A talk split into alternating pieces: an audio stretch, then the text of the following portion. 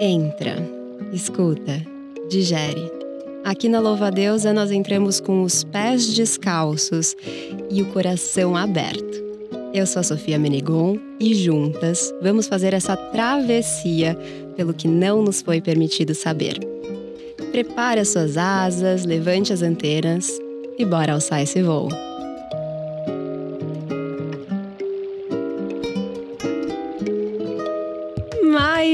Revoada aqui na nossa casinha. E a nossa mesa aqui tá cheia. Quem tá vendo a gente nas imagens tá vendo que tem glitter purpurina, uns bons drinks na mesa, a galera aqui atrás dançando. Tamo em festa. E a gente voltou com um assunto que é recorrente aqui na nossa podcast, mas hoje a gente vai trazer um viés diferente. A gente vai falar sobre a não monogamia e a emancipação feminina. Onde é que esses dois assuntos se encontram? E você vem comigo, porque eu vou te apresentar duas convidadas maravilhosas. Então vamos! Vou te dizer que eu já fui aluna das duas.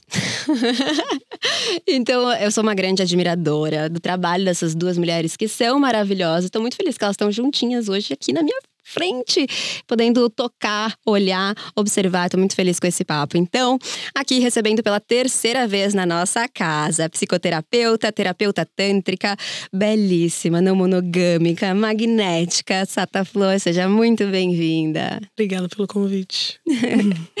e compondo aqui a mesa com a gente, gente, tô até nervosa.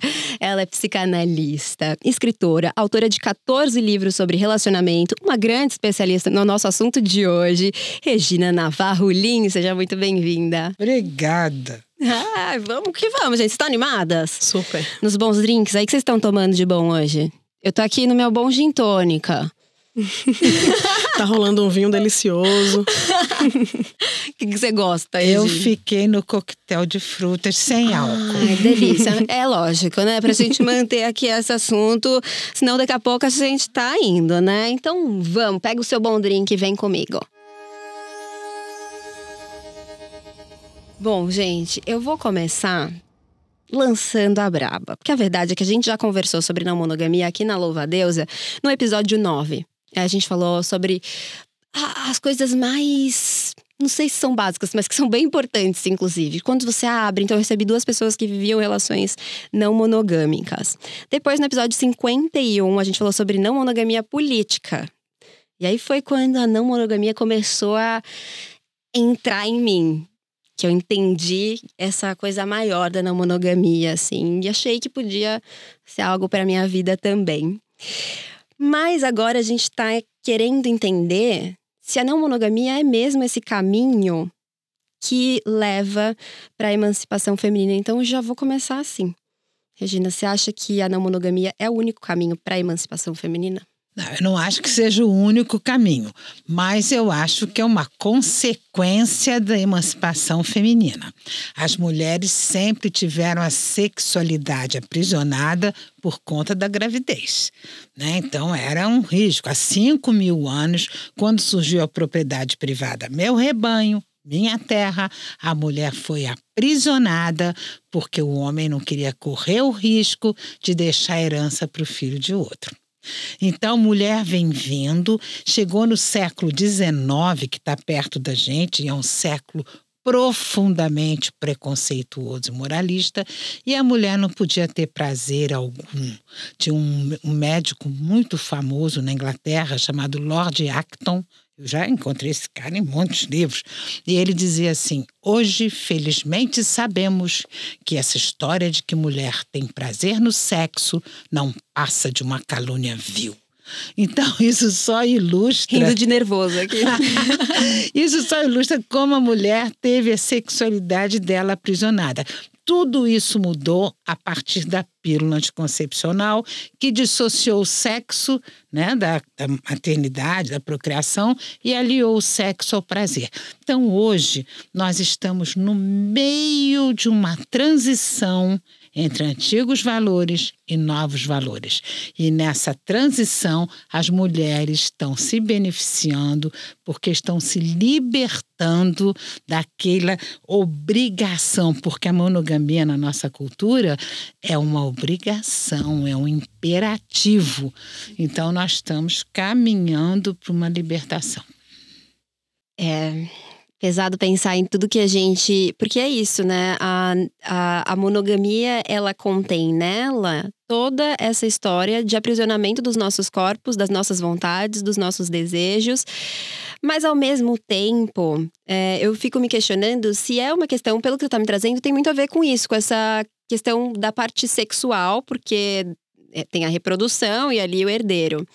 Mas a minha dúvida agora que surge é essa emancipação, ela vai para além da emancipação é, sexual, Sata. Você que acabou de me dizer aqui em off que não monogâmica, que é um estilo de vida. me conta. Eu sinto que o nosso processo de desenvolvimento passa pela sexualidade, pela transformação também dessa sexualidade. E a partir do momento em que eu conheço meu corpo, que eu conheço meus valores, que eu respeito meus limites, naturalmente quem se beneficiava da minha falta de limite vai parar de se beneficiar. Então isso vai gerar um grande conflito.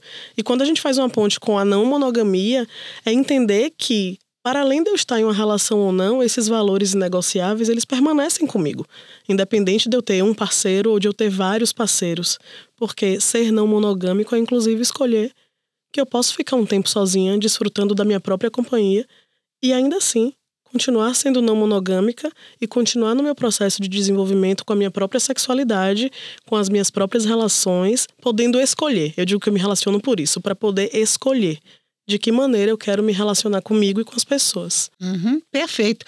Olha só, é, isso que ela está dizendo é muito importante porque tem pessoas que pensam que quem trabalha com a não monogamia quer substituir e dizer agora é proibido ser, ser monogâmico. É. Então, é, Nunca a gente viveu um processo igual a esse. Quer dizer, como os modelos tradicionais não dão respostas satisfatórias, está se abrindo um espaço para cada um escolher sua forma de viver. Isso é a coisa mais importante que está acontecendo, porque as pessoas sempre tiveram que se enquadrar em modelos. E quem não se enquadrasse em modelos seria discriminado, seria rejeitado. Então, se você quer se relacionar com uma pessoa 50 anos, só fazer sexo com ela, tudo bem. Desde que seja espontâneo, né? Porque na maioria das vezes não é. Porque esse imperativo da nossa cultura faz com que as pessoas sintam que a monogamia faz parte da vida, é natural, é assim mesmo, mas não é, né? É um imperativo mesmo. Agora, 50 anos, faz boda de ouro, só transa com essa pessoa? Tudo bem. Agora, se uma mulher quiser ter três maridos, também tudo bem. Então, é importante que cada um possa escolher realmente a forma que quer viver. E dentro disso, né, desses moldes que a gente está falando, que muitas vezes a gente se vê aprisionadas e que agora queremos criar novas possibilidades, que talvez não moldes, né? É, eu fico aqui vendo uma situação, eu tô falando vendo porque aconteceu comigo, mas também conversei com algumas amigas que viveram coisas parecidas. Elas têm essa mesma sensação de que muitas vezes acontece de elas abrirem a relação, então estão vivendo a vida não monogâmica, adotaram a não monogamia. E aí, quando elas abrem ali o aplicativo, ou elas saem, conhecer outros caras não monogâmicos, mas especificamente homens não monogâmicos, o que que a gente se depara? Com homens que arrumaram uma boa desculpa para continuar a viver aquela mesma, aquele mesmo estereótipo, aquela mesma noção do garanhão pegador, mas que também usam isso, então, o garanhão pegador é aquele cara que não tem responsabilidade afetiva com ninguém, que tá tudo bem você querer transar com múltiplas pessoas, não é essa questão, mas é aquele cara que me parece que tá vivendo ainda dentro do, da mesma lógica da monogamia, só que com um pretexto que faz com que ele passa por aquilo que a gente chama de esquerdomacho, assim, uhum. né? Aquele cara que a gente acha que é desconstruído, mas que aí você vai olhar e ele tá fazendo a mesma coisa, assim, não tá pensando a não monogamia para além no mesmo lugar que ele sempre esteve, assim. Sim, mas a proposta é a não monogamia para ele e também para a parceira dele Ou é só para ele? Não, assim, esses caras específicos que eu tô falando, eles têm relaciona um relacionamento que é não monogâmico para os dois. Mas ainda assim, é, a forma que eles, por exemplo, vou trazer exemplo para ficar mais claro, assim. Eu sou uma pessoa que eu busco é, afeto, carinho. A minha busca é por profundidade. Eu adoro sentar e ouvir a pessoa e pensar que, nossa, eu quero mergulhar nessa uhum. pessoa, sabe? Perfeitamente. Eu amo isso. E tava tudo bem se eu quisesse sexo apenas, mas não é. E eu deixo isso muito é, claro, eu falo isso sempre, logo no início, porque também não quero que ninguém perca tempo se não for o que tá buscando e vice-versa. Mas a sensação que eu tenho é que os caras não monogâmicos, eles não estão afim de trocar com você. Eles continuam te tratando como um objeto sexual, sabe? Então, e aí eu fico pensando se isso, porque a gente tá falando aqui de emancipação, mas não sinto que isso emancipa tanto assim. É, eu acho assim, eu penso que um sexo, ele sempre tangencia o afeto umas vezes mais, outras menos. E existem pessoas que buscam é, uma troca porque o sexo, quando ele realmente é, proporciona prazer e o outro obtém prazer, pode ser um ótimo sexo com quem você conheceu ontem à uhum. noite, né? E pode ser um sexo que transforme as pessoas. Agora, é por exemplo, caso de tem mulheres que depois de um sexo casual, elas dizem assim, ah, me deu uma sensação de vazio. Não, não foi por causa do sexo, foi por causa da expectativa que você criou de continuidade, né? Uhum. De te mandar mensagem no dia seguinte, sair sábado à noite, né? Agora, o mais importante que eu penso é que estamos vivendo é, talvez a terceira grande grande crise da masculinidade. in dać. É, a primeira foi em 1650, mais ou menos, com as preciosas francesas, que as aristocratas resolveram não mais é, ser obedientes aos maridos, enfim, é o marido que cuidasse da, dos filhos. Na virada do século XIX por XX, teve uma grande crise da masculinidade, porque as mulheres começaram a querer estudar, a querer entrar no mercado de trabalho. Foi aí que criaram Tarzan, para reforçar o machismo e tal. E agora é uma crise que você observa que muitos homens estão sem saber o que fazer quando a mulher insiste e propõe em abrir a relação. Então, quer dizer, isso que você contou, que quer ter mais afeto, eu atendi um casal que mora no Canadá, tem três filhos, e ela começou a insistir para abrir a relação. Ele, depois de pensar muito, sentiu que ela estava querendo muito, abriu. Aí ela virou para ele e disse assim: me lembrei quando você contou isso. Ela virou para ele assim: Olha, mas eu vou, vamos abrir a relação, né? Você topou. Agora eu quero te avisar que não é só sexo, não. Eu quero um romance, eu quero me apaixonar. O cara tá assim. Ele está completamente desnorteado. Então, a gente tem que entender, porque não é criar uma situação contra os homens, né? Porque muitos homens estão desconstruindo essa masculinidade tóxica. Uhum. Eu acho que a gente só sai desse machismo, dessa mentalidade patriarcal, se homens e mulheres se associarem para se libertar dessa mentalidade, que no final das contas prejudica o homem também, não só a mulher. A gente pode ver esses casos, o cara machista, o cara aquilo, o cara... mas eles são muito prejudicados pelo machismo. Essa crise que eles estão vivendo, eu não sei bem como eles vão resolver, porque a gente tem que entender o seguinte: toda essa questão da não monogamia, da relação aberta, tudo isso é muito novo. Ninguém tem parâmetros para se apoiar. Se você perguntar por que, que o casa, onde que o casamento tradicional não dá certo, não funciona, você sabe. Controle, possessividade, ciúme, desrespeito à individualidade do outro, você sabe que isso não funciona. Agora, a respeito das relações abertas, da não monogamia, ninguém sabe nada. A pergunta que eu mais recebo é assim: o que, que eu digo pro meu marido que eu quero abrir a relação? Como eu falo isso para ele? Gente, não sei. eu não sei, eu suponho que seja ser franca com ele, mas não sei, daqui a pouco vai se descobrir que existe uma maneira fantástica ler um livrinho junto uhum. que fale disso, ou pegar um vídeo que trate disso. Enfim, tudo é muito novo. Portanto, os conflitos são muitos e grandes conflitos. E porque todo mundo também, quando entra nessa, vai, é só entrando para descobrir também como se sente, porque aí começam a aparecer muitas questões, né? Eu, quando entrei nessa, eu tava achando. Eu falei, vou usar esse patriarcado, esse machismo contra ele mesmo. Que eu pensei, ah, quer saber, vou abrir, vai ser assim, uma coisa tranquila, sabe? Vou ter vários relacionamentos. Para mim vai ser muito fácil, pro Márcio vai ser dificílimo, pensei. Porque ele é homem, quando o homem coloca não monogâmico, já acham que ele tá mentindo, né? Já falam, ah, tá mentindo pra esposa.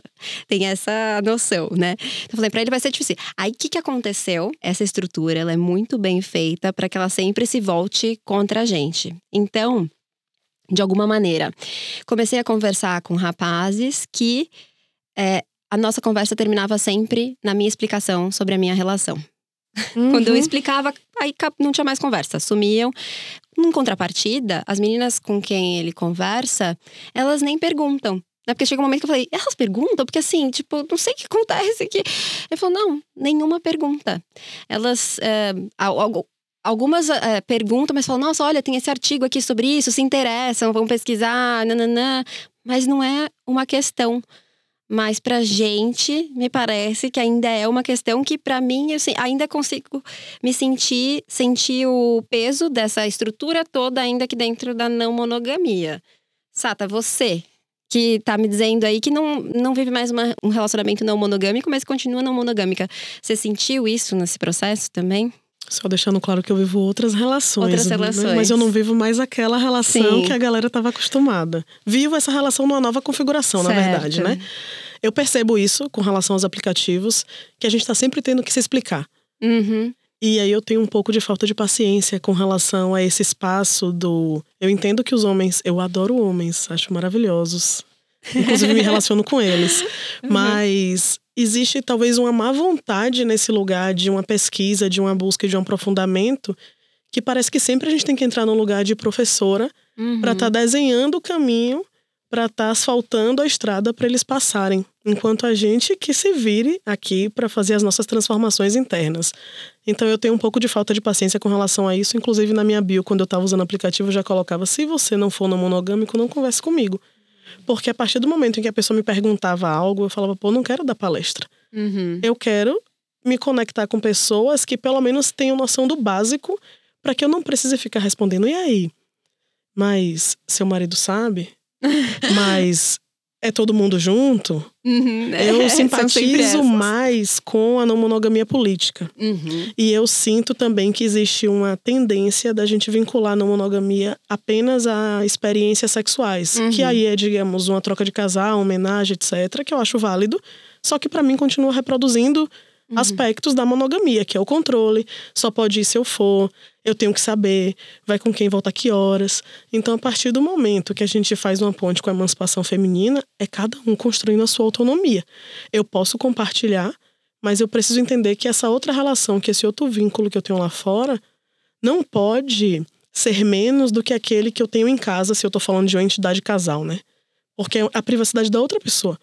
Eu preciso consultar essa pessoa para saber até onde eu posso compartilhar, se eu posso e também se eu devo, porque às vezes eu não estou com vontade e não é necessário. É o meu momento, é a minha experiência, é uma outra relação que eu estou cultivando. Uhum. Uhum. Interessante, né? É, eu acho que a gente tem que entender por que, que estão surgindo essas novas formas de amar, né? Dentro da não monogamia, existe só a questão do sexo a três, ou do sexo, como a Sata disse, mas também existe o poliamor, Sim. o amor a três, né? E as relações livres e tal. Agora, eu acho fundamental é, a gente entender por que, que, neste momento, está surgindo a não monogamia com tanta força tanta força. Eu recebo assim 100, 200 mensagens por dia de gente querendo abrir a relação. E na pandemia deu um boom, né? Deu um boom, né? Aumentou. Agora, é importante saber o seguinte: o amor, em cada período da história, se apresenta de uma forma, não é? É uma construção social. Nós estamos regidos desde meados do século XX pelo amor romântico, que começou no século XII, não podia entrar no casamento e entrou mesmo para valer a partir de 1940, muito incentivado pelos filmes de Hollywood. Eu critico esse amor muito, e tem gente que pensa que eu estou criticando o amor. Eu critico o amor romântico, que ele é regido, ele tem uns ideais muito prejudiciais a homens e mulheres. Ele prega que os dois têm que se transformar num só, ó, não existe diferença, quer dizer, não existe um respeito à individualidade do outro, né? Que um vai ter todas as suas necessidades atendidas pelo outro, que qualquer coisa só tem sentido se o amado ou amada estiver presente, e traz uma coisa que gera um sofrimento horroroso. Esse tipo de amor prega que quem ama não transaria com mais ninguém se interessa por ninguém. Isso é uma mentira que se você descobre que seu amado ou amada transou com alguém, você tem certeza que não é amado. O que acontece é que hoje a grande busca é pela individualidade. Cada um quer saber suas possibilidades para desenvolver seu potencial e o amor romântico prega o oposto oposto da individualidade, prega a não individualidade. Então está dando sinais de sair de cena e ao sair de cena está levando com ele a sua característica básica, exigência de exclusividade. Por isso, nós estamos assistindo ao surgimento de formas não monogâmicas de viver as relações amorosas. Isso é importante as pessoas saberem, porque eu escuto gente dizendo assim: ah, isso é uma pouca vergonha. Ah, eu atendo pacientes, não podem imaginar que vem de outros terapeutas que dizem barbaridade. Aliás, eu acho que hoje tá, é um grande risco procurar Muito. terapia. Então, as pessoas dizem assim assim, é, ah, eu disse para minha terapeuta que eu queria abrir a relação com meu marido. Aí ela começou a dizer que eu tenho medo de aprofundar o relacionamento e por isso eu queria abrir. Quer dizer, não estão sintonizados com o que está acontecendo hoje e ficam colocando preconceitos, culpas nas pessoas, né? Como uma, por exemplo, que me contou o seguinte, que ela é lésbica e ela dizia para sua terapeuta, eu sou lésbica. Aí a terapeuta diz, não, você não é lésbica.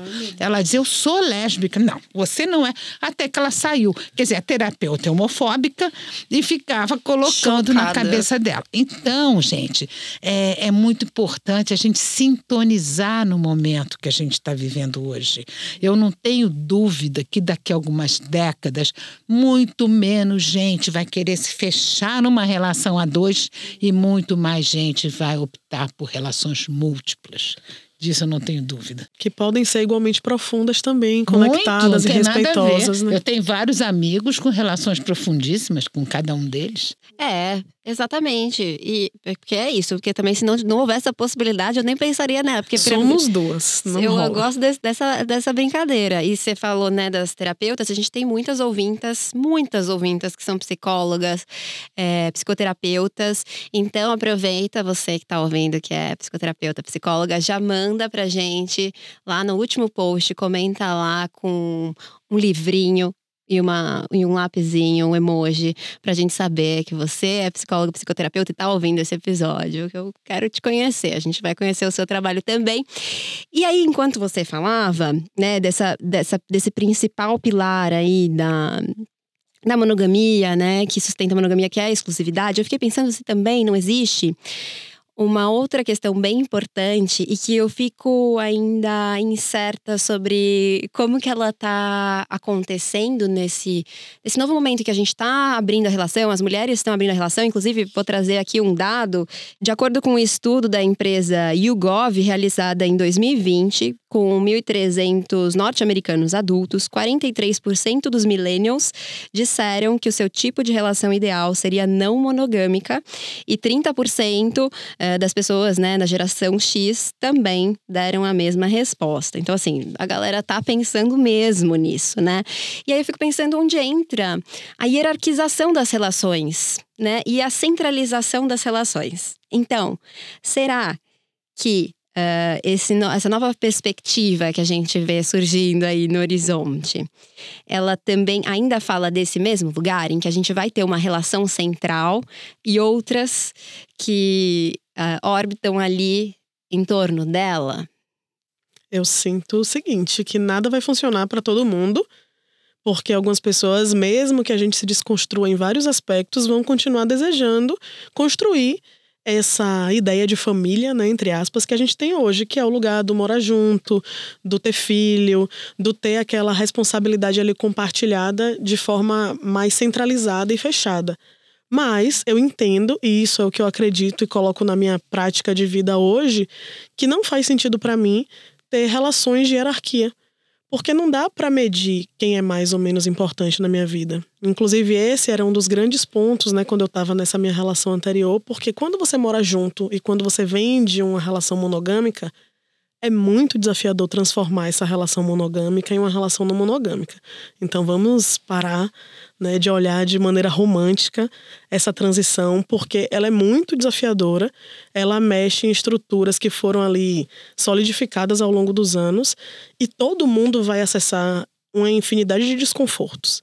Chega um momento que é muito mais saudável, especialmente quando existe amor, que as pessoas elas se deem um espaço maior para que essa relação continue se transformando. E se lá na frente tiver que se unir novamente, que delícia. Mas hoje, para mim, não faz sentido colocar uma pessoa no centro da minha vida que não seja eu mesma. E as outras, elas estão em igual importância. Só que, claro, às vezes a pessoa tem mais disponibilidade na agenda e vai conseguir mais estar comigo. Às vezes a gente tem um hobby em comum, como eu, por exemplo, adoro dançar forró. Então, a pessoa que se relaciona comigo que gosta de dançar forró, talvez a gente tenha mais momentos juntos. Se uma pessoa gosta super de viajar e botar uma mochila nas costas, eu não vou ser uma parceira adequada porque eu não sou isso do bora bora. Ah, eu preciso de uma organização. Eu sou canceriana. Eu preciso me preparar para aquela interação, para aquela viagem, para esse gasto de energia. E aí a gente vai percebendo de que maneira essas conexões elas vão chegando na nossa vida. Mas não me vejo hoje dentro de casa, morando com alguém e construindo uma família de margarina, não. Nada contra. É, eu acho que o que a Sata falou é, é muito interessante, acho que é por aí mesmo. Agora, o que ela está falando vai demorar ainda para as pessoas Sim. entenderem e, e, funcionarem dessa eu maneira. Eu sofro, eu sofro. Viu? Você vai na frente, porque o que acontece é o seguinte: toda mudança de mentalidade, porque mentalidade é isso, é a forma de pensar e viver de cada época. Toda mudança de, de mentalidade é lenta e gradual. Sempre vão algumas pessoas na frente, são atacadas, são xingadas, e depois o pessoal vem atrás, vai abrindo caminho, né? Eu sempre dou um exemplo que eu acho ótimo, que é da Leila Diniz. Leila Diniz foi, morreu aos 27 anos num desastre de avião e era uma pessoa muito muito libertária na época dela, muito, muito. E ela estava grávida de oito meses e todas as mulheres, quando estavam grávidas e iam à praia, tinham que usar um sutiã do biquíni com uma bata presa no sutiã, tapando a barriga. Todas. A Leila Diniz em 1972, foi para a praia com aquele barrigão de oito meses de gravidez sem a tal da batinha. Ela foi xingada, Escândalo. ela perdeu o papel de novela, ela foi um horror. Gente, depois da Leila Diniz, Ninguém mais usou batinha, mulher nenhuma. Então, é, é o que a Sata está falando é muito importante as pessoas refletirem, e eu acho que é, todos nós temos que refletir sobre as crenças aprendidas, sobre os nossos valores aprendidos, que isso vai entrando desde que a gente nasce por todos os poros. Então a gente tem que refletir, tem que questioná-los, para a gente conseguir se livrar do moralismo e dos preconceitos para viver melhor. E agora, para isso, precisa ter coragem, porque tem gente que está insatisfeito, que vive mal, mas se agarra aos modelos tradicionais porque o novo assusta, o desconhecido gera insegurança. Então, estar na hora. Se alguém me perguntasse o que, que é necessário nesse momento para as pessoas viverem melhor na área do relacionamento amoroso, coragem. Sim. Que Nossa, é o que a Sata tem. Sim pra caramba. Meu mantra é: não pago terapia para isso. Quando eu vou reproduzindo a monogamia, eu falo: não, não pago terapia para isso. Você vai fazer diferente, você vai fazer diferente conscientemente. E aí eu vou nesse exercício diário, mas é um desafio mesmo. Porque sempre vai ter as pessoas para julgar. É. Mas aí eu digo: ó, oh, minha família me aceita, minha família me ama, tô de boa. Então, quem não gostar, por favor, o caminho Olha, está quando livre para ninguém sair. te julgar mais, quando ninguém te criticar mais, Vai tá ninguém muito te julgar, disso. você tem certeza que você tem que criar uma coisa nova, Lógico. que todo mundo já evoluiu. É isso, Não é? é? sobre isso. Mas é exatamente esse processo que vocês estão, né? Você trouxe a coragem, a Sata também dizia que não pode romantizar esse momento, né, de transição dessas relações. Eu queria entrar um pouco nisso, assim, porque a gente ouve muito falar sobre a, ah, os casais que são não monogâmicos, os trisais e tal, a galera que já fala que já tá super inserida e que já viveu todo esse processo.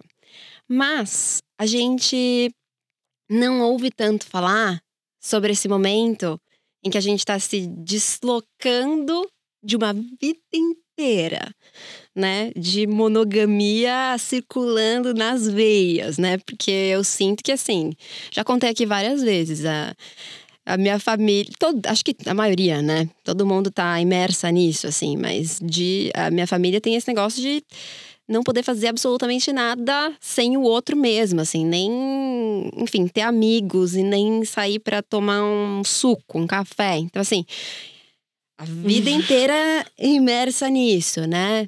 Eu e tantas pessoas é, que estão vivendo essa transição. Esse processo é muito desafiador e não é nada romântico. Ele é dolorido, muitas vezes. É, você se depara com coisas suas que você nem sabia que existiam, né?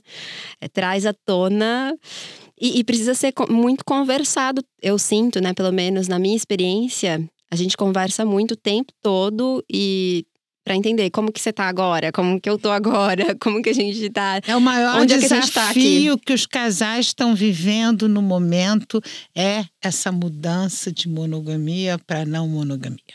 Isso também é tem a tal da coragem que eu falei, entra aí, porque você não sabe o que, que vai acontecer, você não sabe como agir em determinadas situações. Por exemplo, já atendi casais que resolveram abrir a relação e fizeram acordos. Olha, é, você me conta tudo, eu quero saber os detalhes, como você gozou, como é que é. Outros Nossa. casais, outros casais dizem assim: eu não quero saber nada, não me conta nada. Tal. Agora, eu atendi um casal gay que eles resolveram abrir a relação e eles fizeram, decidiram, fizeram um pacto bastante original. Era assim: pode cada um transar com quem quiser, mas não pode repetir a pessoa. Então, então, quer dizer, cada pessoa estabelece. Agora, o que eu acho mais importante, que tem muito a ver com o que a Sata falou, que é o seguinte: é, eu atendi uma paciente casada e ela nunca acreditou em monogamia, nunca. E aí, ela nunca conversou isso com o marido dela, porque esse negócio é assim, vale o que está combinado. Combinado não sai caro. Isso é um clichê. Então, as pessoas, eu digo assim, gente, eu nunca vi um casal começar um namoro, sentar um na frente do outro, dizer, vamos ser monogâmicos, você transa só comigo? Nunca vi. Muito bem. Um dia, e ela sempre foi muito livre, ela nunca acreditou em monogamia. Um dia o marido descobriu que ela transou com alguém. Ficou desesperado, chorou, foi falar com ela. Como que você faz isso comigo? Aí ela falou, cara, eu não fiz nada com você. Isso é uma questão minha, eu fiz comigo o que eu quis fazer e tal, transei. Não, você me sacaneou, você... Ela falou, não, você está muito enganado. Isso não te diz respeito. O que, o que você transa com alguém não me, diga, não me diz respeito também. Ele muito impressionado. Essa pessoa, essa moça, ela realmente não acredita em monogamia e considera um direito dela transar com quem quiser. Então, não precisa conversar isso com ele. Ela, Ela nunca tá prometeu nada, ela nunca disse, ó, só vou transar com você. É uma crença dela. É importante que eu tenha liberdade. E, na verdade, o mais difícil num relacionamento, seja monogâmico ou não monogâmico, é o respeito à individualidade do outro. A gente não aprende isso na educação. Você está com um casal, você fica impressionado como um se mete na vida do outro, sem cerimônia nenhuma nenhuma o que, que você tem que dizer para o chefe, o que, que você tem que dizer. Olha essa roupa, troca essa roupa. Ninguém respeita a individualidade. A gente não aprende isso, né? Porque você vê na família, o tio, ninguém respeita. Então, a gente tem que entender que numa relação são três partes. Eu sou uma parte, meu parceiro parceira é outra parte, e a terceira parte é a nossa relação. Então, o que é meu é minha identidade, você não tem nada a ver com isso. Você com a sua identidade também. Agora a gente vai atuar na terceira parte, que é a nossa relação. Isso é muito importante entender né, e viver assim.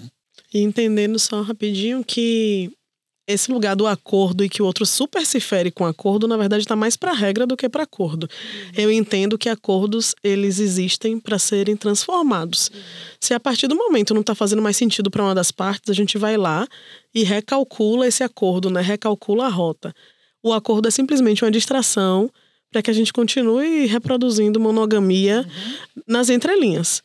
Não é que a gente vai avacalhar com tudo, uhum. mas é perceber, ok, por enquanto eu tô insegura, eu não tô entendendo muito bem onde é que eu tô pisando, vamos aqui fazer esse acordo. Daqui a um mês, será que isso aqui ainda faz sentido? Se não fizer, a gente pode transformar e fazer outras coisas no caminho. Mas não adianta você querer punir o outro por algo que não tá fazendo sentido pro outro. Exatamente. A gente tá sempre no lugar da punição. E tem uma coisa, né, Sata?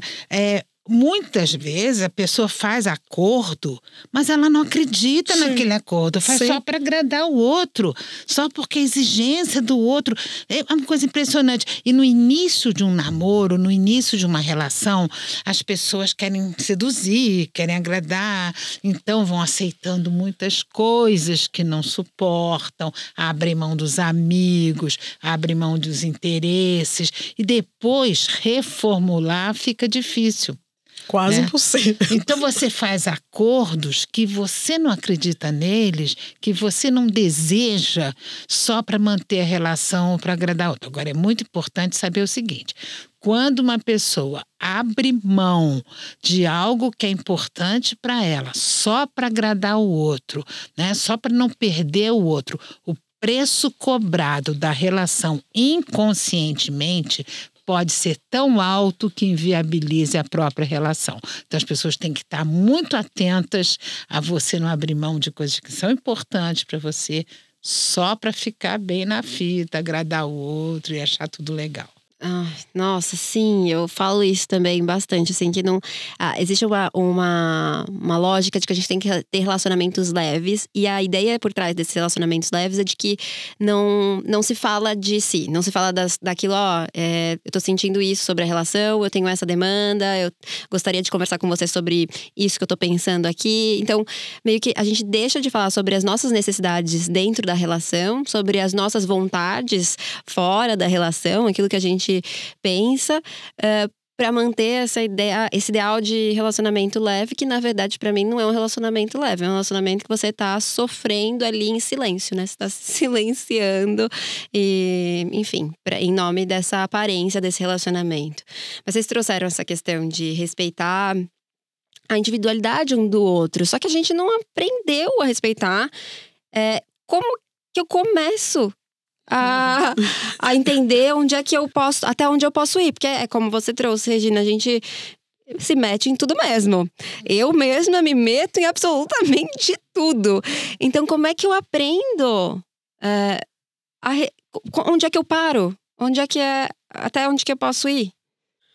Eu sinto que passa também por uma consciência dos nossos próprios limites, porque eu tenho que ser responsável pelo meu limite. Você pode até me perguntar tudo, mas eu posso dizer, não quero falar. Então, quando você está diante de alguém que abre infinitas concessões, se eu passar na frente de uma casa e a casa estiver aberta a casa for bonita, lógico que eu vou entrar, querer meter o bedelho. Agora, a partir do momento em que tem uma cerca, eu contemplo ela até o espaço que me é permitido. Então, eu, eu não sinto que a gente se responsabiliza, se autorresponsabiliza da maneira que a gente deveria. Eu vou abrindo mão do que eu quero, como a Regina falou, vou abrindo mão do que eu quero, vou deixando a pessoa entrar, a pessoa vai, daqui a pouco já tá com as roupas em cima do sofá, fazendo uma bagunça nessa casa que sou eu, né? Nesse corpo, nesse templo que sou eu. Porque eu não aprendi a colocar limites. Porque eu não tive acesso a isso na infância. E a gente muitas vezes nem sabe porque a gente se relaciona. A gente nem sabe porque a gente quer aquela relação. A gente nem sabe o que, é que a gente está buscando. Então, se eu não sei o que eu quero, qualquer coisa vai me servir num primeiro momento. Então, acho que passa realmente por esse lugar de eu me questionar. Quais são os meus limites? Quais são meus valores negociáveis? O que é que eu quero nessa relação? O que é que eu quero na minha relação comigo? Eu me relaciono para quê? Antes de qualquer coisa, eu me relaciono para me divertir e para poder falar o que eu quiser. Eu me relaciono para poder ser sem filtros. E se eu tô diante de alguém que eu não me sinto confortável para ser eu mesma, eu não vou esperar que a pessoa mude, sou eu que me retiro. Porque eu não estou conseguindo ser eu mesma ali. Então, esse também é, é o meu isso exercício. que a Sata está falando é muito, mas muito, muito importante. Agora, só consegue isso quem Dá desenvolveu trabalho. a capacidade de ficar bem sozinho, gente. Porque se você acredita que se não tiver um parceiro. Porque a gente é educada assim, né? Uhum. A mulher é educada com várias coisas, entre elas de que tem que ter um homem ao lado. Pra salvar. Senão está desvalorizada. Sem homem ao lado, você não é ninguém. É claro que muitas mulheres estão rompendo com isso, mas isso é uma marca muito forte. O que todas as mulheres têm que fazer, e os homens também, mas as mulheres foram mais condicionadas que os homens para isso, né? É desenvolver a capacidade de ficar bem sozinho. E isso não significa se isolar no alto de uma montanha. Uhum. Isso significa você é, não necessitar de alguém ao seu lado.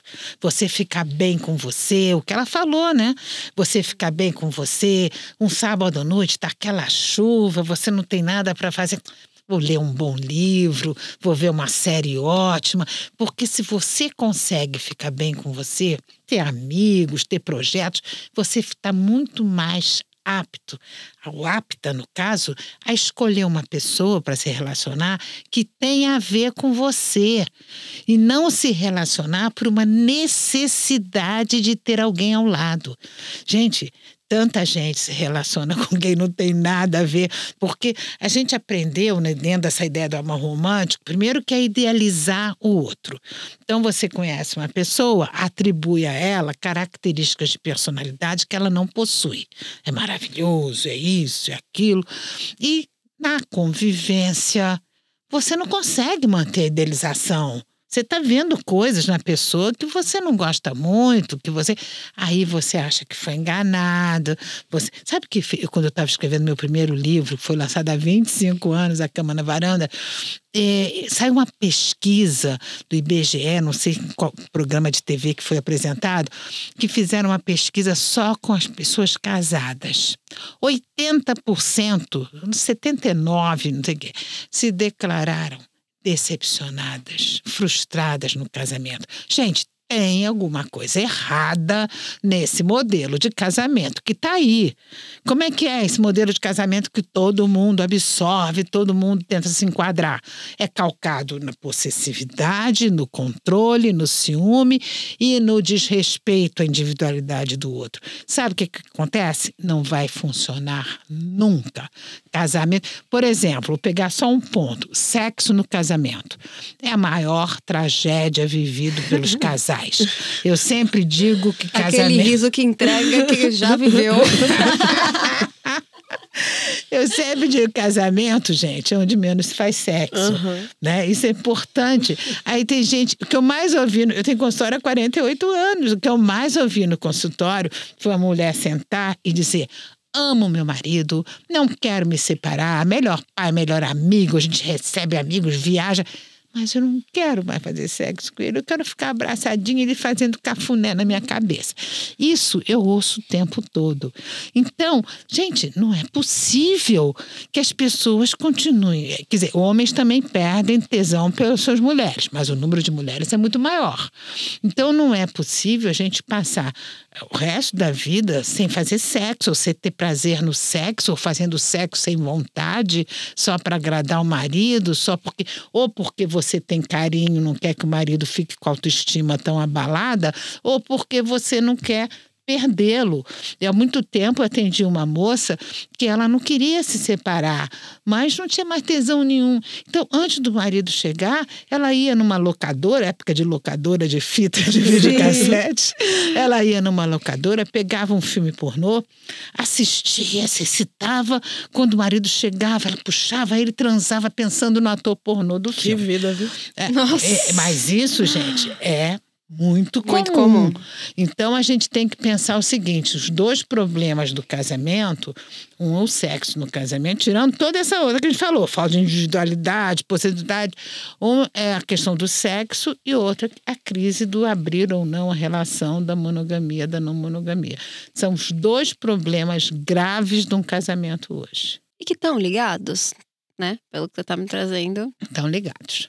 Estão ligados porque se você não tem nenhum mistério, né? Porque a monogamia exige que não haja uma diferenciação de um para o outro. Se Então- fundem, né? É, se infundem e, por exemplo, o casamento se presta muito a uma dependência emocional um do outro.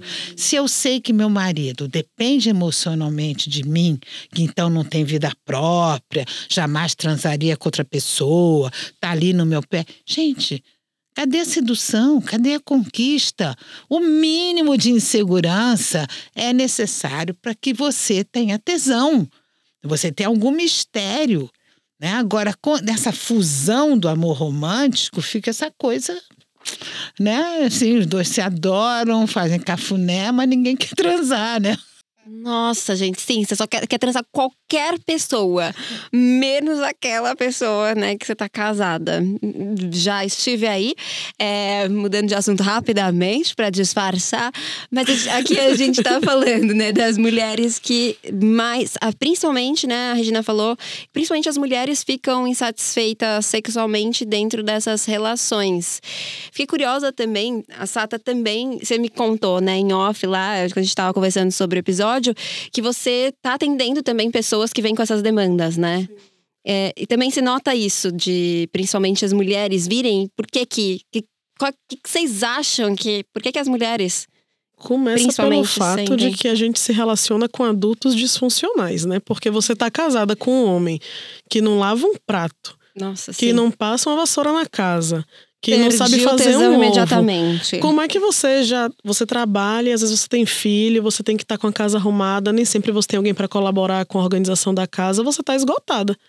Então, claro que qualquer coisa que vier de fora. E a Regina falou uma coisa que eu adoro, que é, gente, variar é bom. Passa por esse lugar. Só que, para além disso, como é que o tesão se mantém quando você não tem uma relação que é colaborativa?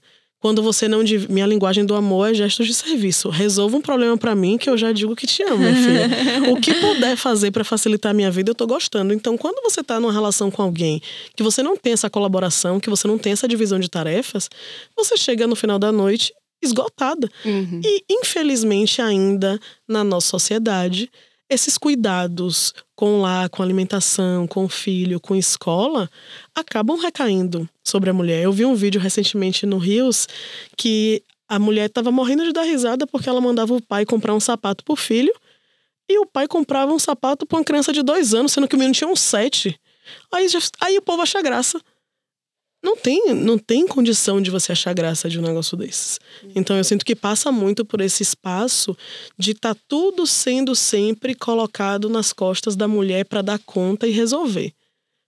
Os homens não colaboram, a maioria, gente. Então, assim, não é que a mulher não tem tesão, porque o que eu mais vejo, inclusive, vi muito na pandemia, são as mulheres nesse lugar de buscar autoconhecimento, de querer conhecer seus corpos, de investir, de sair do desconforto, do tabu, das crenças religiosas para poder acessar esse espaço de prazer.